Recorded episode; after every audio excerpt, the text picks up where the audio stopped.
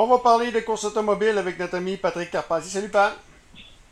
Hey, salut, ça va bien? Ça va bien, ça va bien. Pat, Lance Stroll, meilleur temps aujourd'hui. C'est, euh, on, savait que les Racing Point étaient, euh, étaient euh, vraiment compétitifs, mais là, meilleur temps aujourd'hui. C'est sûr que c'est la, ça veut rien dire, c'est le vendredi, mais d'une année comme un peu comme cette année, là, où c'est bizarre un peu avec la COVID et ainsi de suite, il faut quand même s'attendre à ce que Stroll pourrait, pourrait être troisième ou quatrième sur la ligne de départ dimanche? Oui, exactement. C'est ça que, que je pense.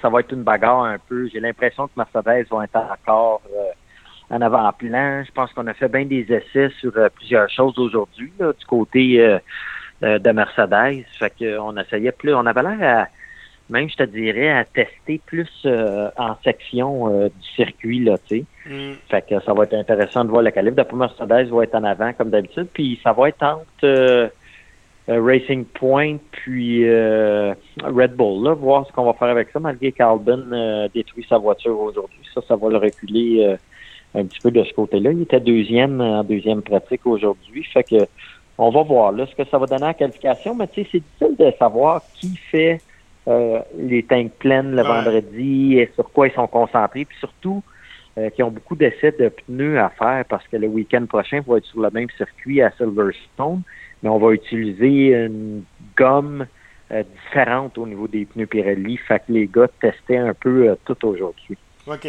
Mais, c'est euh, vraiment excellent. Mais, est-ce que cette année, on fait, on fait beaucoup, parce que normalement, on fait beaucoup, dans l'année normale, on fait beaucoup d'avancées sur la voiture en, usine. Mais cette année, j'imagine qu'on fait aucune avancée. Là. On y va vraiment comme ça. Là. ben, on y va pas mal comme ça. Ben, il y a beaucoup, euh, il y a beaucoup de choses à ce sujet-là. Au niveau de la réglementation, c'est pas mal gelé jusqu'en 2022. Euh, c'est là que Ferrari, euh, Ferrari se sont fait avoir un peu, puis c'est là que Racing Point ont marqué beaucoup de points parce qu'ils savaient pas que ça allait être gelé jusqu'en 2022. Ils pensaient, ils ont dit écoute, on va prendre une chance, on va copier la Mercedes, on va faire ça comme ça parce que c'est pour un an de toute façon. Si ça marche pas, on s'en va à une nouvelle voiture 2022. Puis là, bang, ça a marché, puis c'est gelé pour deux ans. Fait que de ce côté-là, c'est là que Ferrari c'est plus dur, quoique Leclerc était pas si mal aujourd'hui aussi, là, en top 5. OK, OK. Euh, donc, euh, ça, va avoir lieu en fin de semaine. J'ai bien hâte de voir ce que ça va donner. Hey, Ferrari, il y a un article, ça semble être le bordel chez Ferrari, hein? Euh, tu sais, ça me fait penser aux années avec Michael Schumacher puis Jean Todt. Avant que ça arrive, là, ça a été long, puis ça, ça a fallu que Schumacher et Jean Todt arrivent pour mettre du, du ménage là-dedans. Est-ce que je me trompe? Ça, ça ressemble pas mal. Oui, mais tu sais, moi, de toute façon, de, sincèrement, mon opinion de mon côté, c'est j'ai jamais compris pourquoi on a clairé Vettel avant le début de la saison. Parce que en partant, euh, tu sais dans le pied un peu. Fait que tu sais que le gars, il t'aidera plus autant qu'il t'aurait aidé s'il avait resté avec l'équipe. Puis tu sais que l'équipe voudra pas lui donner nécessairement autant d'informations mm. qu'il y en aurait donné. Fait que ce sont un peu, j'ai pas compris celle-là. Euh, puis d'ailleurs, euh, l'ancien patron, euh, Ferrari, son nom m'échappe, là, n'a pas compris non plus. Là, Colin, je trouve, il a trouvé qu'ils ont été bien, bien rapides sur, sur cette décision-là, puis ça l'amène un conflit plus pendant la saison qu'ils n'ont pas besoin, maintenant. OK, OK. en NASCAR, en fin de semaine, Raphaël ne, ne, semble pas courir en fin de semaine. Hein? si tu me corriges, je me trompe. Est-ce qu'il court en fin de semaine? Je n'ai pas regardé.